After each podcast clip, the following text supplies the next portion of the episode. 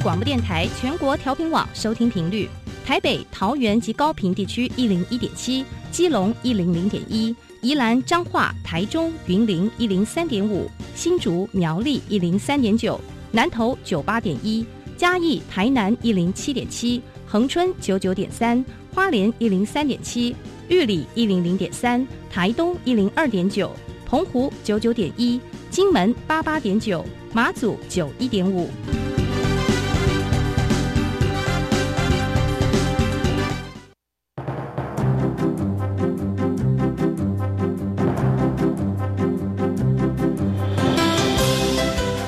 湾的教育要怎么做，才能使孩子面对未来的社会呢？当我们期待孩子改变的同时，也期待教师的教学方法跟着改变，家长的观念也一起改变，一起携手，协力同行。谢若楠老师带您探索自发互动共好的十二年国教新课程，听见台湾教育的改变。欢迎收听《国教协作向前行》。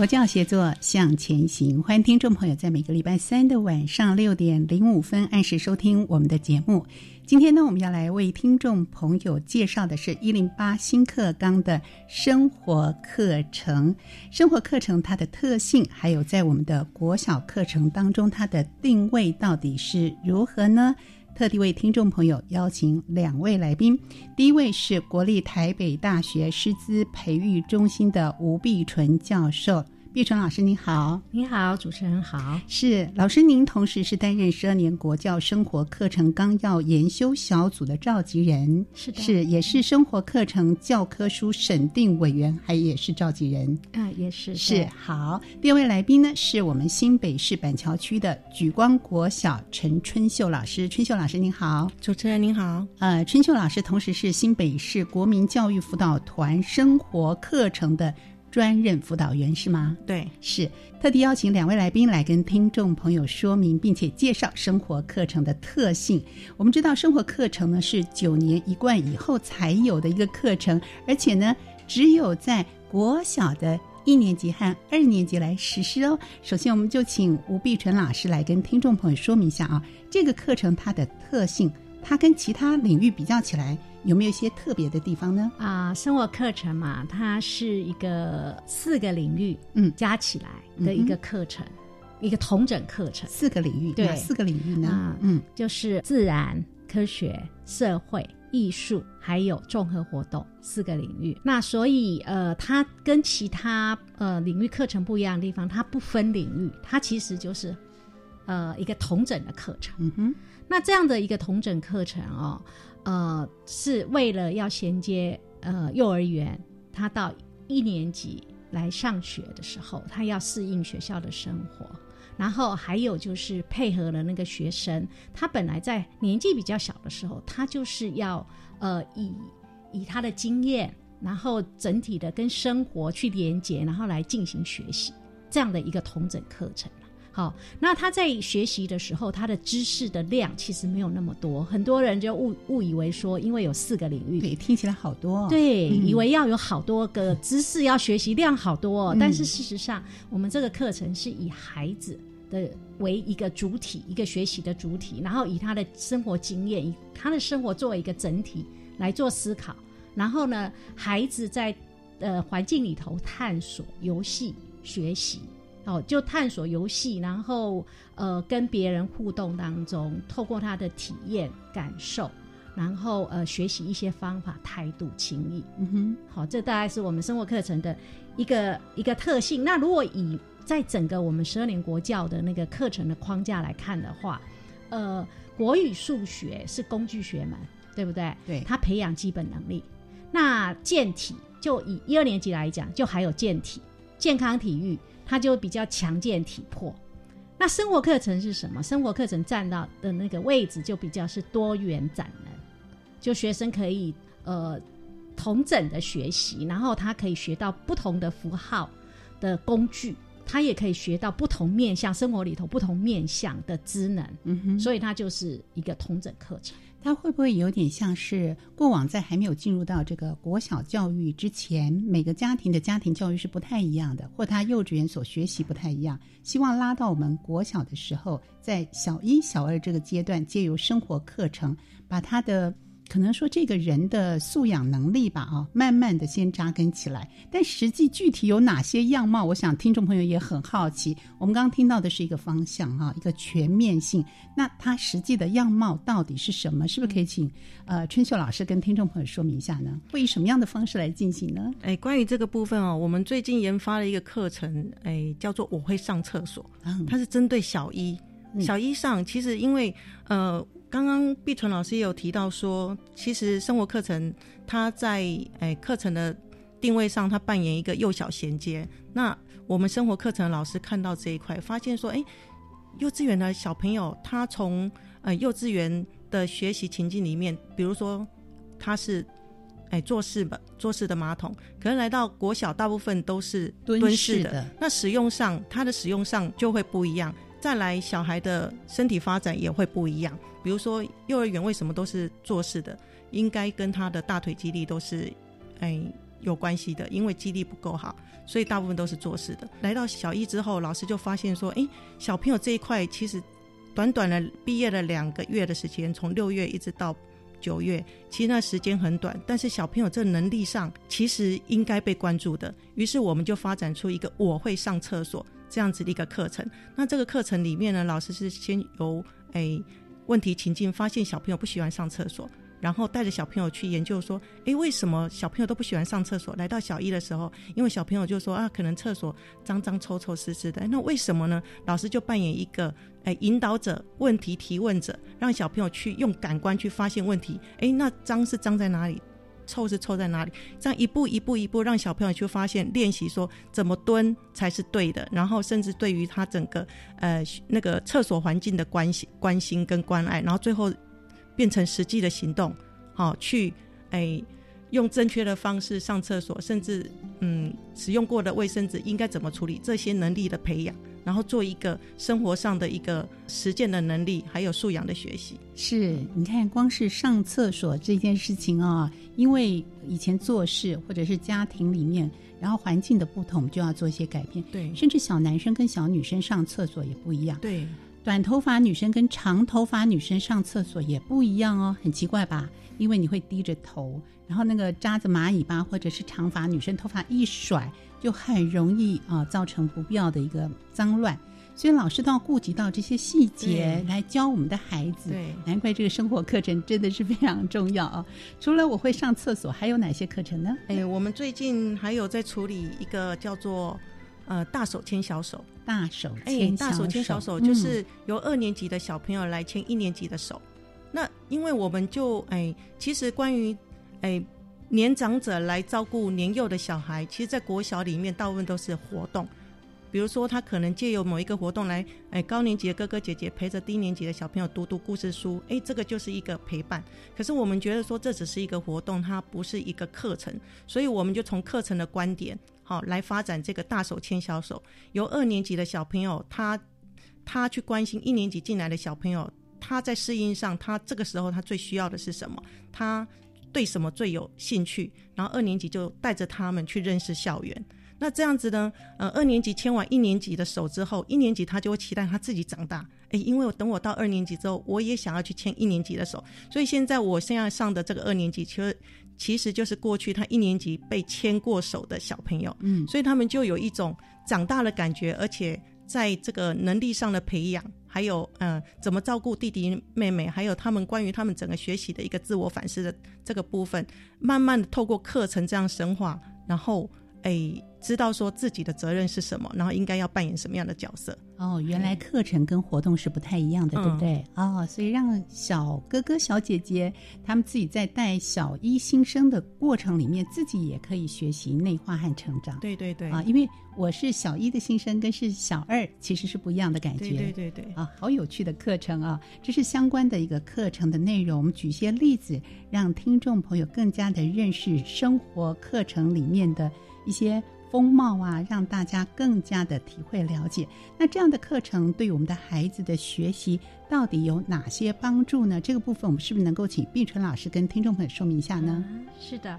呃，其实刚才呃，我们举的例子很多都是孩子在一年级进来的时候适应呃学校的生活，然后呃，另外一个就是孩子到了二年级以后，他会呃成长了，然后他再把这一个他所学的透过呃去带一年级，然后实践出来，然后呃以看到自己的成长，或者是自己有哪些呃面相。的一个呃能力也好，或者是呃身心方面的一个长大了这样子哈，那这个比较是一个适应呃适应生活或适应生存，呃，如果用大人的语言的一个一个面向。但是事实上，除了这个之外，我们的课程里头呃还包括就是呃他生活的其他面向，还有他环境，他跟环境跟人。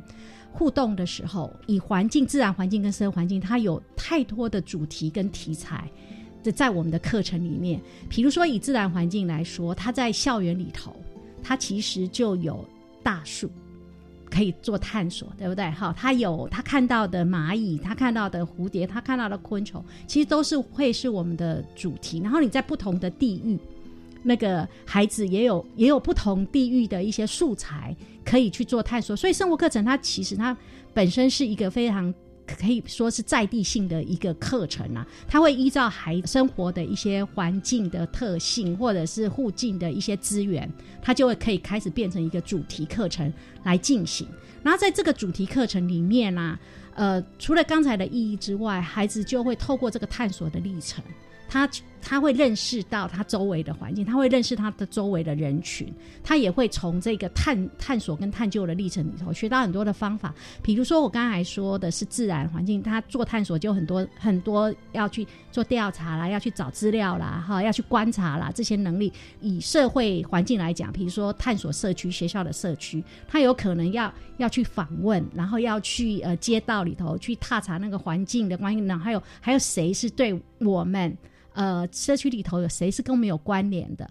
好，他他透过这样的历程，他其实就会开始呃呃去学到一些方法，学到怎么样跟别人接触，学到怎么样记录，怎么思考，这些都是我们孩子在学习的时候，呃，学了这个生活课程里头可以学习到的。那那呃，由于我们的这个同等课程的这个特性，OK，孩子其实还有一个很大的一个一个点就是。呃，我们会蛮，我们是以孩子为主，所以我们会蛮是呃适性适性教育的一个概念，就是我们会照顾到不同孩子的个别差异。嗯，然后这件事情哦，以前我们也有个例子，就是呃，曾经在一个国小，我们在做行动研究的时候，那个班级里头有五个特殊的孩子，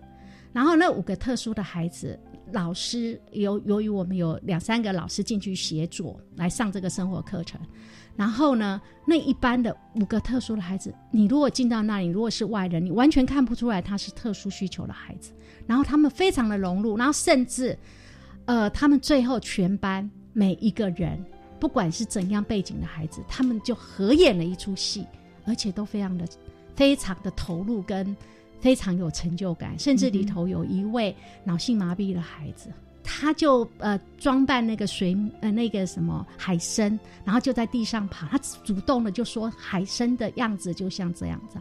就说那个课程它可以呃有非常的空间，可以让孩子去展现，而且我去展现他的现在的能力，跟我们希望希望引导他这个透过这个课程的历程，引导他的能力更加的呃坚实嘛哈，或者是说成长。这件事情在生活课程里头，其实呃到处都看得到这样子。是，所以这个适性发展真的很重要啊，帮助每一个孩子。可能在某个部分来说，他可能有一些呃学习比较迟缓啦，或者是不方便的地方，但是我们的课程设计就可以照顾到每一个孩子的需求。那这样的一个例子，我相信在学校里面应该是常常也可以发生，也常常可以发现很多的老师的用心在这个部分。我们是不是可以请春秀老师？来分享这个部分呢？嗯，我先接着吴老师刚刚提的哈，就是说，其实生活课程很美好的地方，就是因为他的他的探索工具是来自小孩最自然的五感，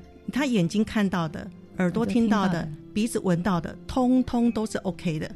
因为我们其实就是要开发他的五感，然后针对他，不管是他所现在所接触的人事物，只要有所觉察，都是很好的一个发现。所以为什么刚刚吴老师讲的，嗯，很多的孩子在这里，他为什么能够找到自信，就是因为他发现他的想法有时也很管用。他看到了这个风吹草动，尤其你会发现到一些，哎，我们现在说的，如果他是比较是有点过动、不够专心的小孩，他在某些认知学科上的学习，他可能坐不住。可是外面一只鸟飞过去，他的敏感度就很高。然后呢，哎，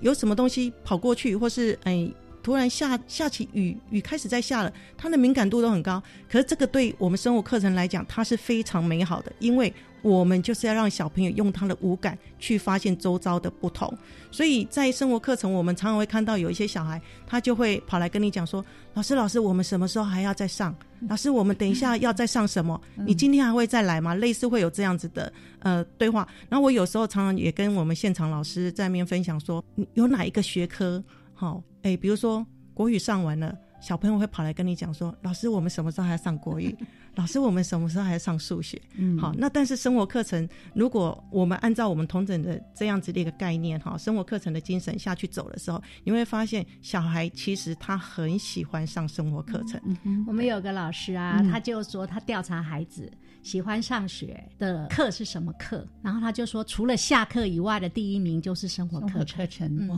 嗯，所以老师们只要用心来规划设计，这会是孩子呃发展自我的概念，跟自己跟这个环境相处很重要的这种友善成功的经验。也许他在认知课程里面的学习没有那么快和嗯那么好，嗯。可是从生活课程里面，我们可以一步一步建立起自信心和这种学习的方式和体验，对。尤其这种无感的体验，对，嗯。而且我觉得老师，嗯，对于小孩的学习，哈，嗯。欣赏小孩的发现这件事情很重要。常常小孩他在课堂的时候，呃，他的回应是让你很 surprise 的。嗯，那这个 surprise 可能在你非预期里面，他可能会有的答案，但是这些非预期的答案，其实就是小朋友他最直觉、最可爱的地方。那我觉得有时候我们教学上会充满着一种成就感，就是因为小朋友我们提了一个问题，小朋友去发现是超乎我们原来所设想的。那我觉得这就是一个生活老师一个呃最美好的地方，他跟小孩其实都一起享受在这个课程里面。嗯哼，是好这样的一个美好的经验。我们知道，在十二年国教开始这样一个新课纲，那这样的一个课生活课程的内容，其实它的涵盖面本质上就是我们说的呃能力本位或者是素养本位。可是它跟我们过去的九年一贯这中间到底有没有不一样的地方，还是它是相同的呢？关于这点，我们是不是请两位老师都来跟听众朋友说明一下呢？OK，呃，因为啊，我们这一个呃生活课程哈，同整的生活课程其实是台湾史上哈，如果是在课程课程的那个定位上面，它其实是第一个正式的同整课程，它是九万呃两千年开始实施的时候的就就有的。那那个时候，其实我们在课程的这个研发上面，其实也都还很还还是起步。我们其实是慢慢慢慢的透过这么多年来，已经九贯实施到现在已经差不多二十年，然后我们我们慢慢的在跟现场的老师大家一起携手来做这个呃很多主题式课程的一个开发，然后也把它的定位就调调整出来。以前刚开始的时候，很多人还都是分领域。在上这个课，然后慢慢慢慢，现在大家就知道说，哦，原来它是一个同整课，而且同整课程的重要性。那十二年国教，其实它是直击在我们九贯的这个基础之上。就我们研发了二十年，事实上其他国家哈，世界上其他国家在做同整课程也都不是那么容易。然后大家的心得也都是，你要经过个二三十年才会把那个基础打好。是所以呃，我们现在来讲的话，就是呃，我们的十二年国教的生活课程，它是直击在九贯的一个生活课程的基础之上，它一样是一个同整课程。但是呢，我们现在又冠上了素养导向，所以我们现在叫做素养导向同整生活课程。好，那加上了素养导向有什么不一样？就是在过去我们在九冠谈同整课程的时候，我们是非常以孩子，比如说现在孩子在校园里头发发现了一只一个蛋，一个昆虫的蛋卵卵，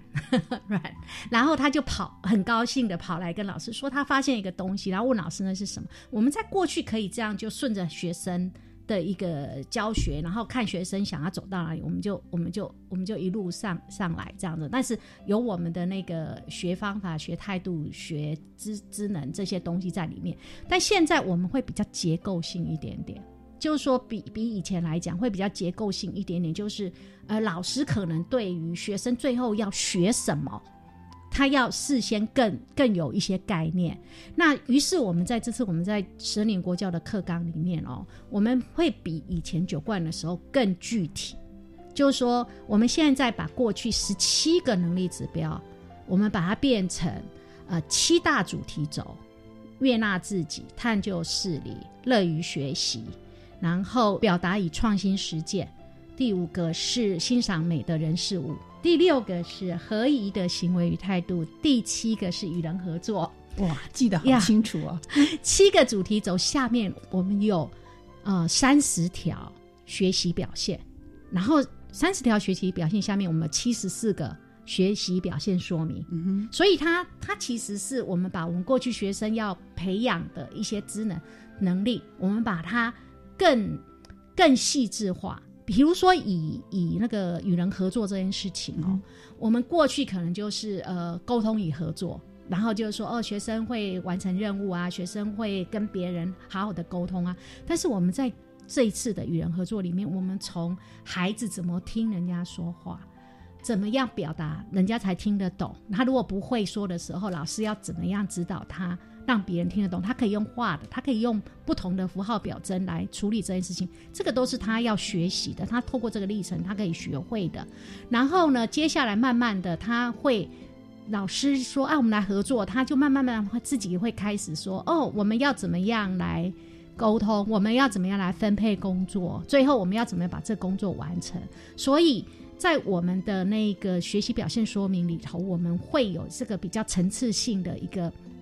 学生的表现来引导老师，就是说你在教学的时候，你在呃引导孩子的时候，你你要去注意这些点，所以这个是呃比较大的一个不一样。然后为什么要这样的不一样？其实最主要就是为了让这个能力变成素养。那素能力变成素养的关系，是因为它要慢慢的累加深化。那如果你没有把这些细致的地方分出来的时候，那么可能都还是只是留在一个大的能力的表现，而不是学生。的素养的一个慢慢慢慢的一个呃养成这样子，那既然要经过这样的一个深化学生的能力，形成一个素养，是不是他的一个评量的方式，或者是说我们怎么样来知道这个学生是不是达到一个有效的学习的成就？我们在下一节节目当中继续来跟听众朋友一起分享。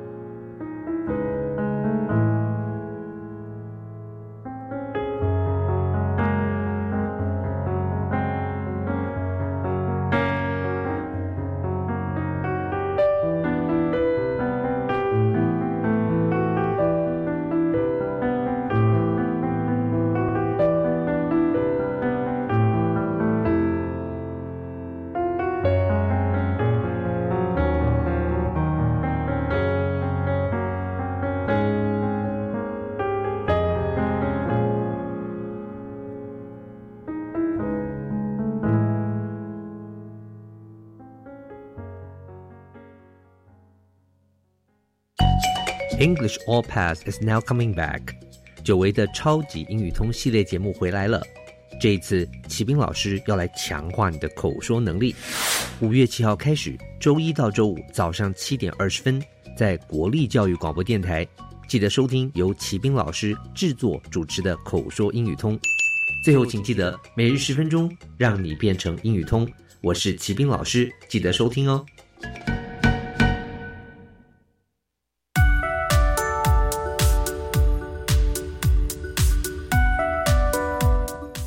广播电台的朋友，大家好，我是国教署副署长许丽娟。从今年八月开始，教育部将衔接卫福部零到未满二岁育儿津贴。那对于没有接受公共化跟准公共服务的二到四岁幼儿，那只要他家庭的重所税率未达百分之二十，也没有正在请领育儿留职停薪，那么每一个月可以发放两千五百元的育儿津贴。那对于第三名以上的子女，每一个月可以发放三千五百元的育儿津贴。以上广告由教育部提供。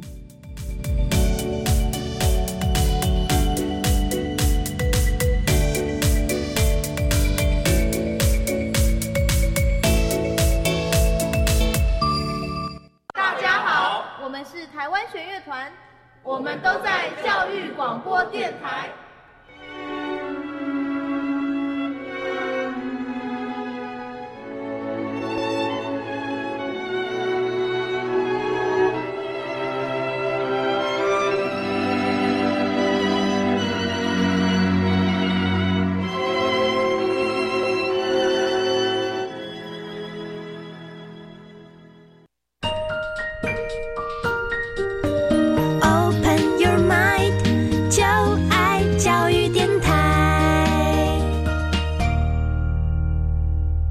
写作向前行。今天在我们节目当中，为听众朋友邀请两位来宾来分享我们一零八新课纲的生活课程它的特性，还有在国小课程中的定位。那当然举出很多的例子，帮助听众朋友更加认识了解。两位来宾分别是国立台北大学师资培育中心的。吴碧纯教授以及新北市板桥区举光国小的陈春秀老师，两位老师呢举出很多的实例，帮助我们听众朋友更加清楚认识了解十二年国教素养导向的生活课程，它跟九年一贯的生活课程它相同的地方、不同的地方。我们节目前段经过碧纯老师的说明，大家一定非常清楚了解。那至于呢这样的一个方式，其实我们都希望它能够生。深化学生的能力，而且看到学生的学习成效，所以评量相对的也是家长们很关心的一环。那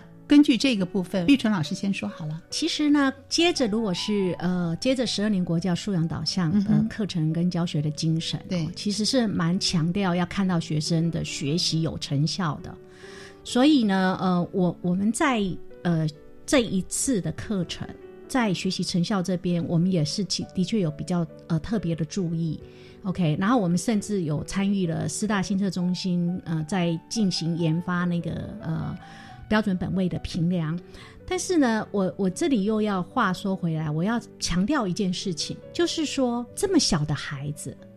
如果我们想象，我们用了我们一般的一个考试的概念或者评量的概念去看我们的小孩，其实对这群孩子来讲是非常。不公平，而且甚至很多时候会对他们有所伤害，他们的学习有所伤害。想象那个一年级的孩子，生活课程每一节课都要给他做评量，所以我们基本上其实生活课程在同整课程的脉络之下，它其实是很强调那个形成性评量，就是说我们不是强调最后的那个评量。最后那个评量，现在我们说学习成效的时候，我们当然也要看，但是我们更重视的是那个在孩子学习历程当中他的一些表现。比如说他画，他去观察大树，然后画了那棵大树，我们更重视他画了这棵大树，他有没有呃从他观察的重点里头去把那个树的特征画出来，还是他就是随他心里想画的一个样子就去画那棵树。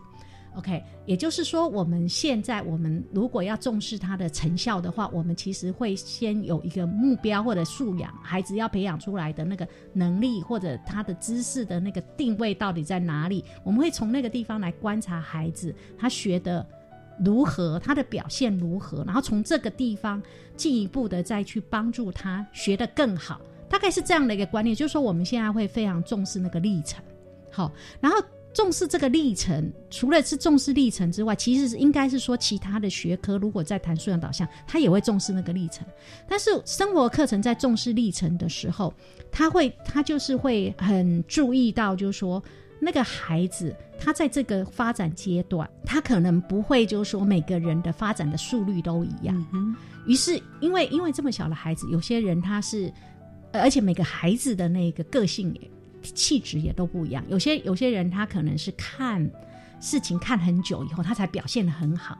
一表现一表现出来就很好。有些人他是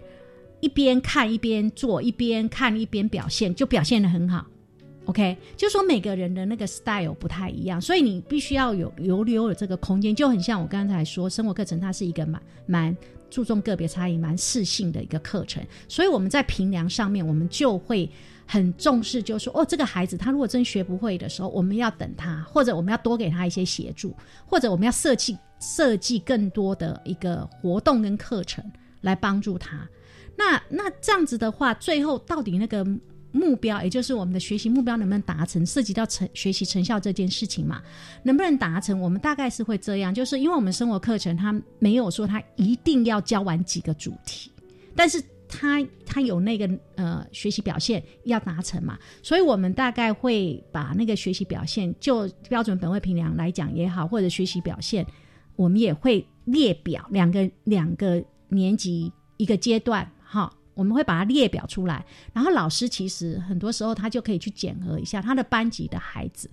在呃生活课程的这七十四个呃学习表现说明的达成。或者七大主题轴的达成，到底大概到什么样的程度？然后如果有不足的地方，稍微那个主题稍微要回来一下那个不足的地方，来帮助孩子往那个地方再发展。因为我们还是希望孩子可以均衡的发展，然后能够达成我们课程的那个七大主轴，呃，三十个学习表现的那个目标。这个就是所谓的成效了。是，换句话说，如果有相关的呃课本的话。它的内容也会因为各校的特色的不同，或者是在地的一些元素融入其中，而加一个同整或重新的一个改变。是的，是的。好，那在教育的现场，怎么样来使用，让我们的孩子这样的一个学习是能够深化，而且要跟家长做沟通，是我们不希望看到很多的，就是。立刻要有一个明显的打分数的方式，所以怎么样让家长更清楚了解生活课程它的用意所在呢？哎，我先谈两个部分哈，一个就是学生的学习表现哦。嗯，哎，刚刚碧纯老师有提到，就是小朋友能力的深化，而且还是一个形成性的在发展养成的过程当中。那我就举我刚刚上厕所这个例子，因为其实厕所在小朋友他们哎整个发展之后，他们发现。怎么样让厕所不臭？还有一个办法叫做做海报，这是他们提出来的。因为一开始我们在谈这个课程的时候，小朋友在发想的时候，大概就是技能，然后怎么维护哎厕所的干净整洁。但是小朋友说，他们觉得做海报很重要。那老师就哎问了，哎打了一个很大的问号，为什么哈？老师就要问学生，学生就说，因为那时候他们一年级，他说，因为厕所里面贴的海报我们都看不懂国字，他们。刚来才一年，才一年级学的是注音符号，所以他们就开始去发想说，我要怎么怎么让别的班的小孩也知道我们怎么用厕所，哈，是哎正确的使用厕所这件事情。好，那小朋友就提出做海报，那他就刚当然他们就开始实践。所以刚刚那个碧纯老师提了这个实实践力、行动力、方法策略这件事情就很重要。好，那。我们班的小朋友他们就开始做海报了啊，这件事情就慢慢的就哎，课程就这样走下去。结果有一天哦，学校又发生一件事情，就是我们学校哎特别经营的生态园里面，我们富裕了很多呃蝌蚪，结果就发现，因为那个地方哈有小湿地，对低年级还有学校的小朋友来讲，这是一个很美好的地方，就开始出现有人去捞蝌蚪了。嗯那学校就觉得说，嗯，应该要来宣导一下，怎么可以，哎，蝌蚪是我们好不容易富裕的，那如果每个人小朋友都这么喜欢跟蝌蚪玩，那蝌蚪可能就吓坏了。结果班上的小朋友说，老师，我们要做海报。他说他们要做海报去告诉其他的人说，生态园有生态园的规矩，来这里跟小哎观察小蝌蚪很好，但是请不要捞它，请不要怎样怎样。所以这个刚刚就是碧纯老师讲说，其实小朋友很多的能力哈。他是慢慢在培养，但是他纸笔是看不出来的。嗯，那老师在这个时候，其实我觉得老师有一个很重要的一个角色，就是观察。他观察小孩，他现在做了什么，他们想什么，那他们的表现是怎样。所以从这里就可以看到小孩跟老师一起发展出来的课程的样貌，然后最后对小朋友来讲形成什么样子的一个能力跟素养。那回到家长这一块哈，哎，我在班上的处理是这样，因为其实呃，说真的，生活课程哦，以我们过去对学科的认识，大家还是比较重视国语跟数学。那生活课程，一般家长可能就认为说，这好像没有挺重要的。可是这对我们生活课程来讲哦，也是一个很美好的地方，因为家长们过去重视国语、数学，使得我们生活课程在跟小朋友在实施的时候有更多的空间可以去玩课程，所以我的处理方式就是在家长日的时候，我就跟家长讲，我说教科书我哎只是参考，那我会把我对生物课程的一些刚刚提的重要的一些想法理念，在家长日那天跟家长讲，然后跟他讲说，其实我们重视的就是小孩五官的探索、体验，然后再来他后面的这些所有的问题解决的能力，这些我讲给家长听之后，好，我说如果。哎，到了下一学期的那个家长日的时候，欢迎你们再来，我就把小朋友课堂上的所有的学习的历程，我报告给大家听。那我那时候我就会针对一个主题，把学生过程还有他们做的是一些事情跟家长讲。哇，家长们都很喜欢来，然后他们他们来的，我就说欢迎你们来，因为。来了，你就会知道小孩在我们生活课程的学习。那家长在这部分他就放心了。那因为他放心，所以我们就对教科书转化这件事情，因为刚刚主持人还有毕纯老师都有提到在地性，还有学校整个嗯班整个学校环境的状况，还有哎，他其实它就是否小孩的呃生活环境情境不同，然后我们可能就会有发展出不同的课程。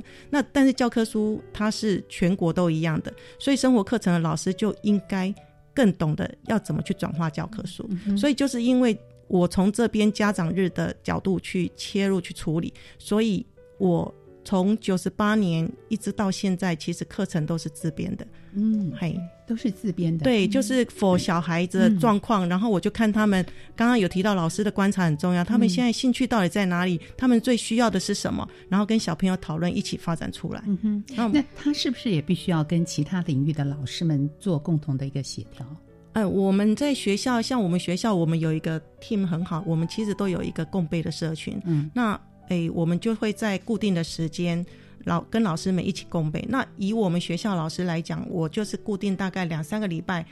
的某一天的下午，我会跟低年级老师的生活课程社群一起共备我们教科书，然后我们一起分析教科书里面的内容，在否我们学校的状况，然后或是班级，然后大家一起去讨论说，哎，那个脉络应该怎么走。那老师就在这个地方一起共同备课，所以大家上起课来，其实就因为有了准备，大家更踏实，然后该转化的，他们就更有。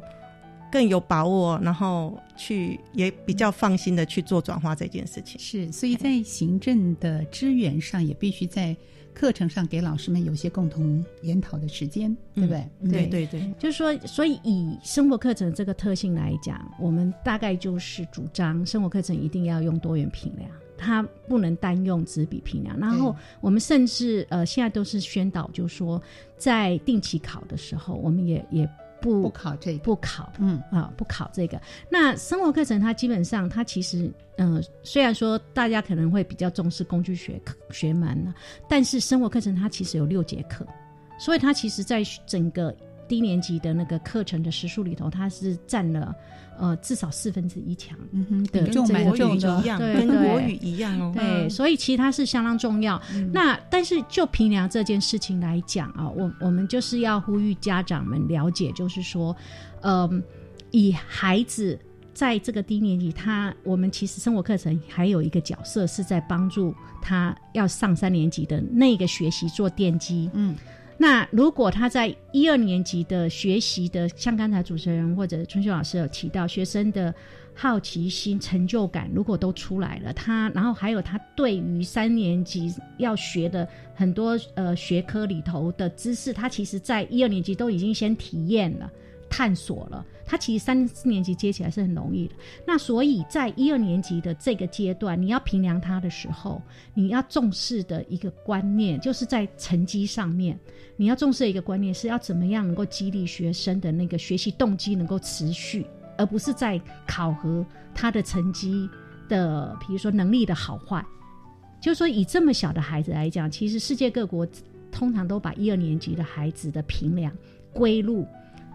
幼儿园跟幼儿园是同一区的啦，所以我们可能家长也要有这样的观念，就是说那个白纸黑字的那个八十分、九十分这件事情，其实它。不是正对这个年纪的孩子，还有生活课程来讲，它不应该是这么严肃的一个课题。这样，反而最重要要激发他学习的动机哦，不是在这个纸笔的测验上，他的成绩到底是如何。而且，就像碧纯老师讲，他很重要是为三四年级奠基。所以，他生活课程，我们为什么时数排到这么多？它几乎跟我们的国文课、国语课是相当的时数，所以它的重要性也在这里啊。所以，这个部分的生活课程的主题的安排和它的重要性，我们希望在今天节目当中也帮助更多的听众朋友认识了解。至于在执行上、实施上有哪些特色，或者是哪些困难的地方，或者是每个学校有不同的特色，我们还是请呃春秀老师来跟听众朋友。说明一下，就以贵校为例好吗？以老师们来讲哦，其实老师们对于教科书这件事情，基本上还是会有一些担忧。嗯，因为基本上我们从过去养成哈，就会认为说，老师其实就是应该要把内容教完。嗯，会有内容要教完。对，因为内容教完，老师才会觉得说他尽了他应该要尽的基本本质。但是如果您看刚刚像我刚刚提的。哎，这样主题的发展，其实它它的步调其实很慢，时间会拉的比较长。但是以我们现在教科书的安排，它是六个主题，六个主题几乎不到一个月就要进行完成一个主题。对，所以老师们在处理的时候，如果老师你现在是按照教科书，其实他也会蛮赶的。那蛮赶的时候，其实小孩有一些需要在深化或是一些特别的发现，要往下去发展的时候。就会时间不够，我觉得这是一个现场里面比较大的问题，老师会担心教不完，所以我们在处理老师教科书这个部分，第一个就告诉老师说，其实呃，否我们自己学校的整个呃状况还有学生，其实教科书可以转化，教科书应该要转化哈，内容因为它就是如同刚刚讲，它就是全国都一样。那我们应该否我们自己因地制宜去转化，再来主题的选择，有些主题可以玩大一点，有些主题可以玩小一点。对。对，所以这个部分，我我觉得对于教科书上怎么看待教科书这件事情，是老师现在还是普遍比较不放心的啊。当然不放心，那第一个他就会担忧的是面对家长这个问题。那面对家长这个问题，我刚刚前面也有提到说，其实有一些方法策略可以让家长。放心，那老师的专业自主，其实因为专业自主性才会出来。那我所以我们在课程里面哦，其实就努力的把老师的专业去展现出来。那么我们在跟小朋友，我们就真的是可以称作是玩课程，大家一起玩课程。是我相信任何人听了春秀老师刚刚之前的这样的一个说明，对家长说明之后，呃，家长们应该都是能够放心的，好把这样的一个专业还给老师们，让老师们能够在课程上。啊，适适当的做一个转换，啊，或适当的做一个调整。那除了让老师安心之外，还有哪些具体的做法可以帮助老师们？提升他们的专业素养，我相信这也是听众朋友很关心这样的一个课题。呃，碧春老师应该在这个部分，我们辅导很多很多学校的老师们，是不是给大家一些建议呢？呃，一个是就课程的呃教学的部分嘛，哈，很多的老师大概都是呃像刚才春秀老师说的，呃，很注重那个内容，或者是是抓住知识不放，就是说学生要学到四个领域的知识不放这样子哈。但事实上，我们刚才已经有说过，其实这个课程它。即便是知识，它都是学生探索跟探究以后才获得的，所以它的量其实真的没有那么多，所以大家不用那么担心了哈。然后有一些东西，比如说像很多人想到艺术里头的音乐，就想说我不是音乐科班。毕业的我，我不会教音乐。呃，有人说我是音痴，那音乐我完全一窍不通，我音感不准这样子哈。我能我能上这个课嘛？但事实上，现在这个课其实是以孩子为主嘛，你是要让他去体验，让他去听，让他去呃呃，别用肢体去展现等等，这些其实都是让他对于声音嗯有更多的觉知跟敏感性这样。所以呃，你。即便是你你不会弹琴，你其实你放个 CD，你你只要弹几个键，让学生去分辨那个声音，但是是配合你的探索活动，其实他都他都可以进行，而且会进行的非常的非常的愉快，就很快乐、很欢乐的一个课这样子。所以老师们其实要放心的是，他他不需要有很多的呃高深的学问，他才能够上这个课，而且他很多时候是要跟着学生一起学习。为什么？因为生活里头的东西，即便我们活到老，我们都没有办法完全的了解。所以，我们其实有很多课程是老师跟着孩子一起学。比如说，下雨天可不可以出去外面吹泡泡？下毛毛雨的时候，我们有吹泡泡的课程。那有有老师。呃，刚好要上这个吹泡泡课程，说哇，我们去外头比赛吹泡泡，结果就下起毛毛雨。那到底可不可以上去出去吹呢？出去比赛呢？这个事情老师当然也不知道啊。那老师怎么从课本上也学不到啊？所以这个时候大家就去试验，去试验了以后就知道了。哎，毛毛雨好像还是可以做这个吹泡泡的这个游戏。所以很多时候他是透过就是说呃一起跟孩子去探索的时候，他就明白了，然后他就会比。更多人了解孩子的这个学习活动需要什么样子的一个呃条件啊，或者怎样才会学得更好？这是呃，这是有关于课程教学的部分。那课程设计的部分哈，有关于主题课程设计的部分，它其实呃，因为有很多的创意在里面。刚才春秀老师有提到，就是说我们其实很多老师都转化教科书。要不他就自编，像像春秀老师，他就是很很有经验，他的 很多主题都是自编的。是那，但是这件事情对于我们大部分现场的老师，他其实是困难的，因为大家以前比较没有这个经验。那所以你你大家其实还蛮依赖教科书的啦。换一句话说，就是大家还蛮依赖教科书的。那现在呃，你要因地、因学生、因学校的环境。好，因各种不同孩子接触到的素材，去呃改变这个课程。一个当然，你你要掌握，还是要掌握课纲里头啊要达成的那个目标，那个学学生的学习表现素养那个目标。但另外一方面，你如果要创造这个呃教案主题教学，哈，你要你你有一些创作的成分在里面的时候，当然就不能只靠你自己。我们大部分的经验都是，呃。三五好友、学校的社群，或者我们辅导团之间、县市之间的交流。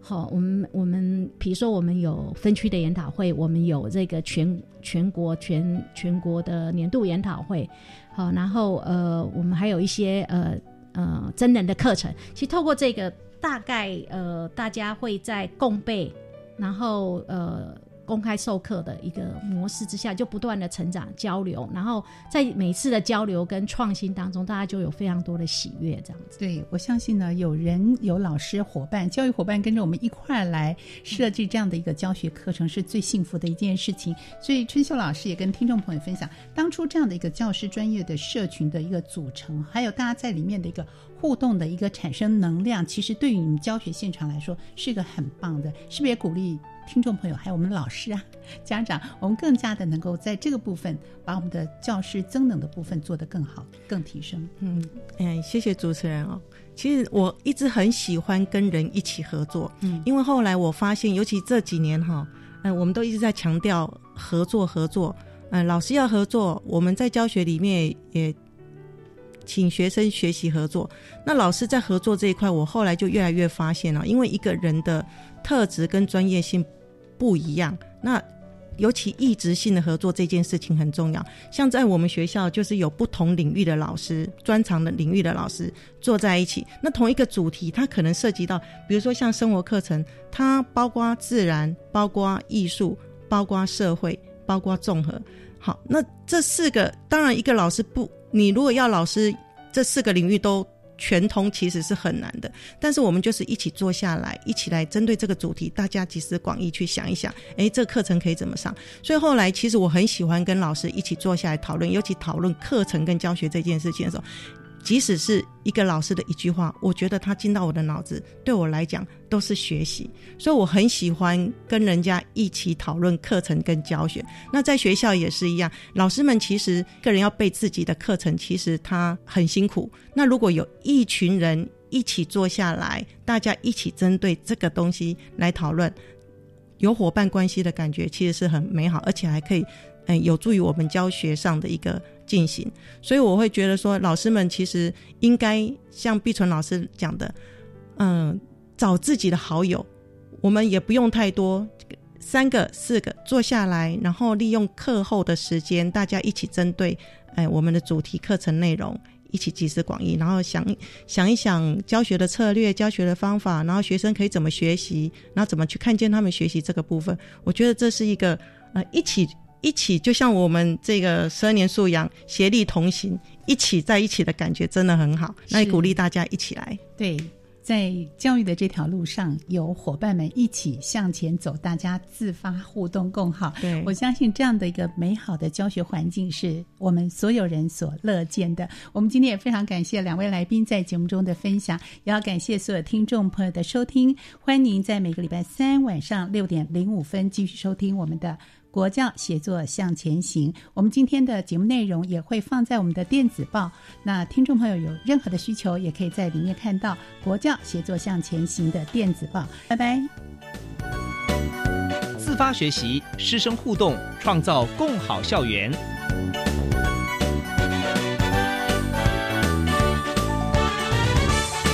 国教协作向前行节目由教育部提供。